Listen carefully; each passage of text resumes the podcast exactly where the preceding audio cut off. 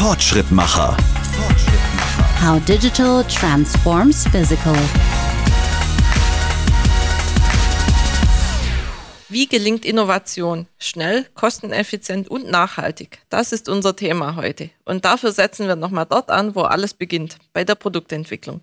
Herzlich willkommen zu Fortschrittmacher. Ich bin Alexandra Bitzer und freue mich auf einen lebendigen Austausch. Unter anderem zur Frage, ist agiles Arbeiten bei der Produktentwicklung überhaupt möglich? Ich glaube, meine beiden Gesprächspartner sind da nicht ganz gleicher Meinung.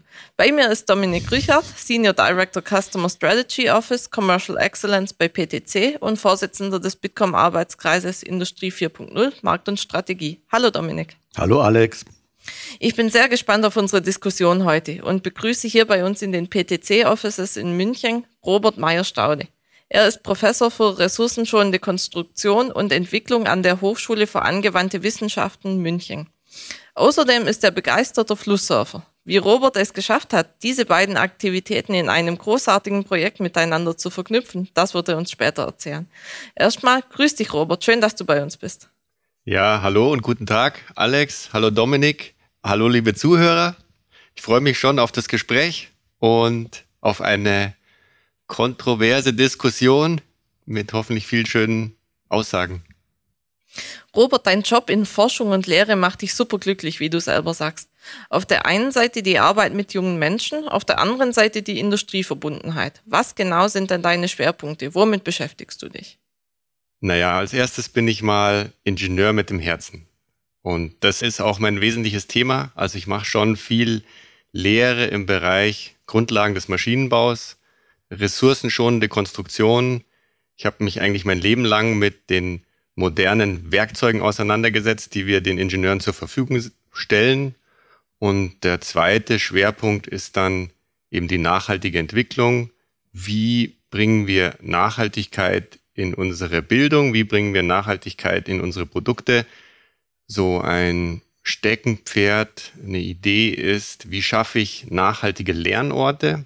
Das heißt, ich stelle allen Menschen, aber halt vor allem den jungen Menschen Möglichkeiten zur Verfügung, wie sie lernen, wie das funktioniert mit der Energie, mit den Materialien, mit der Kreislaufwirtschaft, der Circular Economy, so dass sie es halt gerne lernen. Also quasi die Idee wäre, ein nachhaltiger Lernort ist sozusagen eine Art Abenteuerspiel, wo ich trotzdem lerne, wie das Ganze funktioniert. Wenn wir uns den Bereich CAD, CAE, Produktentwicklung anschauen, wie hat sich hier die Arbeit durch die neuen digitalen Möglichkeiten in den letzten Jahren verändert? Ich könnte natürlich jetzt sagen, Agilität ist in den Vordergrund getreten, um gleich mal ein Reizwort auf den Tisch zu legen. Sprich die Möglichkeit, wirklich sehr eng miteinander zusammenzuarbeiten und sehr schnell Dinge auszuprobieren, validieren, verwerfen zu können, um dann schnell zu Entscheidungen zu kommen. Das ist, glaube ich, schon ein großer Fortschritt durch CAD, durch gemeinsame Werkzeuge, durch Cloud-basiertes Arbeiten, wenn die Dinge dann allen auch zur Verfügung stehen. Ja, ich meine, du weißt, dass ich jetzt nicht der große Fan von Agil bin und zu viel ausprobieren, weil die Gefahr ist schon, der Ingenieur ist ja auch einer, der gerne spielt und gerne ausprobiert. Ich brauche einen Plan, ich brauche eine klare Struktur. Ich sehe den Vorteil der neuen Werkzeuge, die wir heute jetzt haben, insbesondere die cloud-basierten Lösungen. Den Vorteil sehe ich hauptsächlich da, dass man integrierte Produktentwicklung machen kann, dass alle Beteiligten auf ein aktuelles Modell zugreifen können und gemeinsam entwickeln können. Das können Entwicklungsteams sein, die auf der ganzen Welt verteilt sind. Es können aber auch Menschen sein, die nicht direkt in der Entwicklung drin stecken, aber trotzdem sich den aktuellen Stand einfach anschauen können.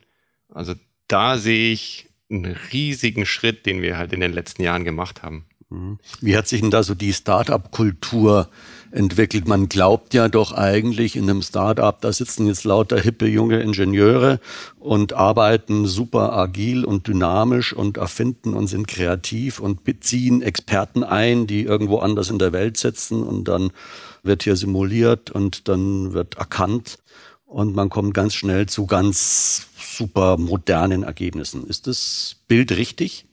Naja, das Bild ist schon richtig, wobei, wenn nur agil gearbeitet wird in dem Sinn, dass halt viel ausprobiert wird, dann kommt man eben nicht schnell zum Ergebnis. Also die Beispiele, die ich kenne, wo tatsächlich erfolgreich Produkte oder Maschinen entwickelt wurden oder werden, da habe ich einen klaren Plan, ich habe klare Phasen, Prototyp, Vorserie, Nullserie und da gibt es immer einen, klaren Zeitplan, einen klaren Budgetplan und ich nutze die Werkzeuge, um hier gut zusammenzuarbeiten mit Experten, die auf ganz woanders sitzen, die aber auf mein Modell zugreifen können.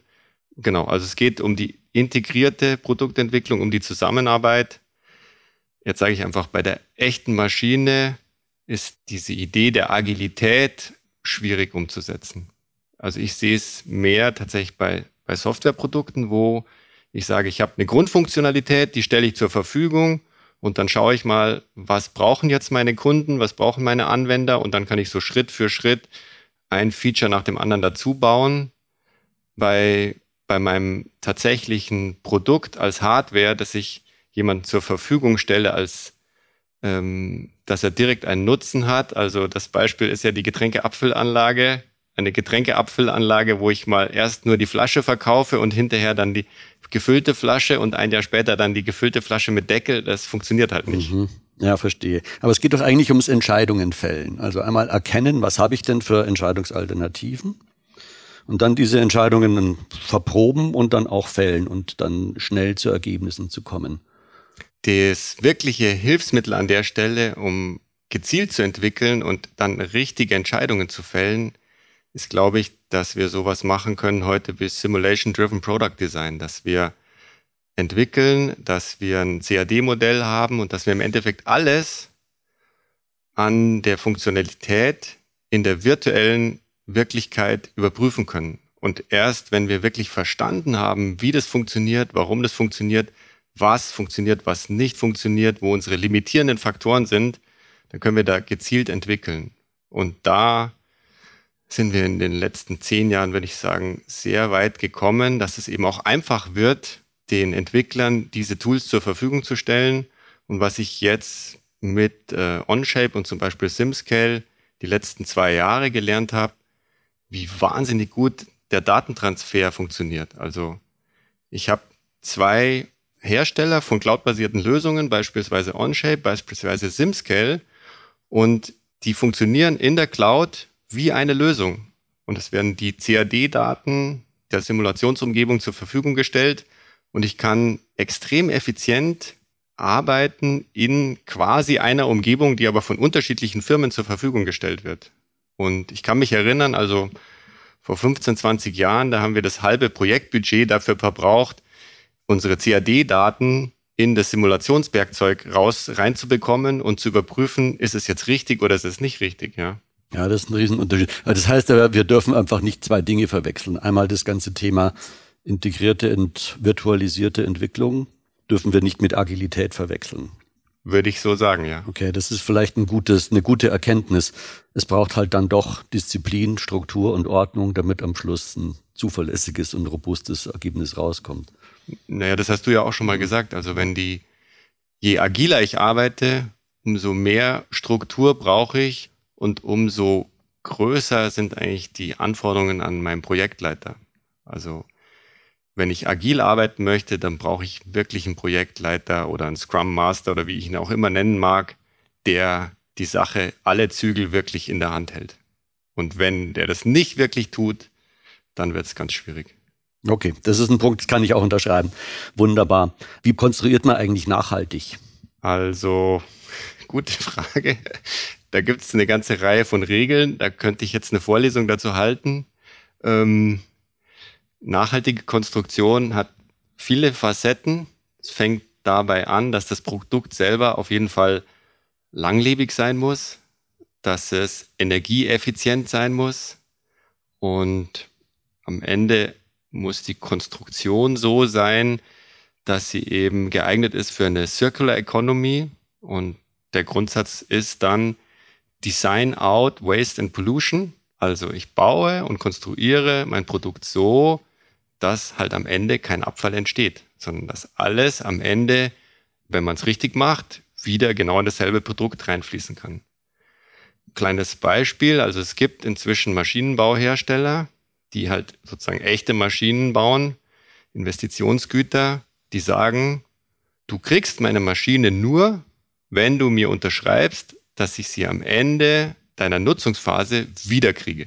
Weil der Hersteller selber weiß sehr genau, was er gemacht hat und der ist derjenige, der am besten die Dinge, die benutzten Dinge wieder in seinen Produktlebenszyklus einschleusen kann. Das wäre quasi dann ein Vorläufer von dem Product as a Service Modell, bei dem er der Hersteller die Maschine gar nicht verkaufen würde, sondern sie quasi nur verleihen würde.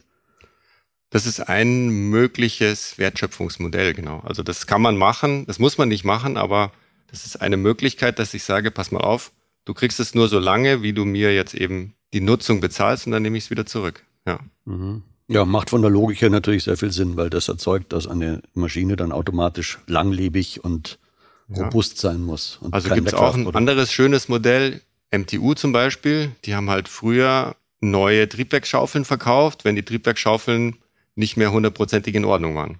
Heute verkaufen sie zumindest zum Teil nicht Triebwerksschaufeln, sondern sie verkaufen einfach Nutzungszeit von ihren Triebwerken. Und dann ändert sich für den Ingenieur komplett die Aufgabenstellung, weil es geht nicht darum, möglichst viele Triebwerkschaufeln zu machen, sondern es geht darum, eine Triebwerkschaufel zu machen, die einfach lange hält, weil dann habe ich keinen Service, ich habe keine Wartungszyklen und ähm, das Unternehmen, in dem Fall MTU, verdient halt trotzdem Geld. Ja. Ja, um diesen neuen Anforderungen gerecht zu werden, haben Ingenieure ja diverse Werkzeuge zur Verfügung, wie ihr schon angesprochen habt, sei es jetzt im Bereich der Simulation. Aber Robert, wenn die Systeme schon so viele Antworten liefern, was bringst du deinen Studentinnen und Studenten dann überhaupt noch bei? Was müssen die heutzutage noch können? ja gut, ähm, ich versuche denen alles beizubringen, was ich selber einigermaßen verstanden habe. Und es ist so, dass wir früher CAD-Systeme hatten oder CAE-Systeme, wo der Anwender im Endeffekt der Experte war für das System. Heute haben wir Entwicklungsumgebungen, die sehr intuitiv sind. Also ich sage einfach mal wie eine zweite Office-Umgebung und der Entwickler kann sich wieder auf sein Know-how, auf seine Fachkompetenz konzentrieren und welches Werkzeug dann tatsächlich zum Einsatz kommt, ist natürlich relevant, aber es kommt quasi nicht darauf an, dass der oder diejenige dann Experte für diese Anwendung ist. Und ich würde es versuchen, so deutlicher zu machen. Ich kann jetzt jemanden einen Schraubenschlüssel in die Hand geben als Werkzeug. Und wenn der oder diejenige halt nicht verstanden hat, wie der Motor funktioniert, dann kann sie oder er den Motor auch nicht reparieren. Dann nützt der beste Schraubenschlüssel nichts. Ja. Aber heute ist es so, dass die Schraubenschlüssel sehr gut sind und sehr gute Werkzeuge sind. Und ich kann mich darauf konzentrieren, den Studierenden zu erklären, wie funktioniert der Motor. Mhm. Ich habe den Eindruck, Studierende oder auch junge Leute im, im Business, die müssen heute sehr viel vielseitiger sein als früher. Also das sehr schmale Experten-Nischentum ist nicht mehr so gefragt wie eher auch so eine Art Fähigkeit, generalistisch zu denken, also auch zu verstehen, wie funktioniert eigentlich der Motor und wozu ist der Motor überhaupt da im Auto oder im Flugzeug oder wo auch immer, um dann auch zu verstehen, wie die eigene Arbeit sich mit der Arbeit vieler anderer einfach auch ergänzt und äh, zusammenfügt. Ja, das, das sagen wir schon, ja.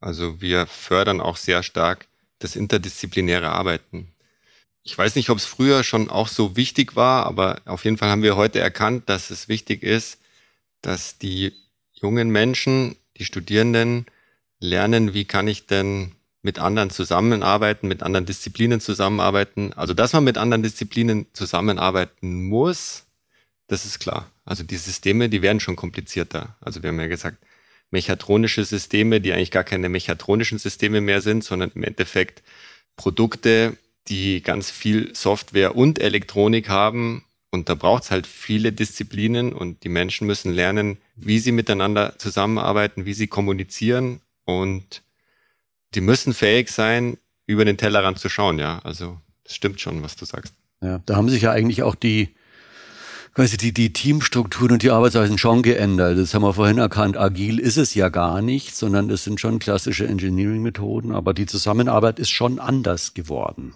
klar, integrierte Produktentwicklung. Mhm. Also alle sitzen erstmal an einem Tisch aus allen Fachbereichen und es ist nicht so, ich habe jetzt meine Kiste fertig und werfe sie ins andere Büro und dann lasse ich die mal die Software dazu schreiben, ja. Sondern der Softwareentwickler sitzt natürlich mit am Tisch und manchmal arbeitet er mehr und manchmal arbeitet er weniger.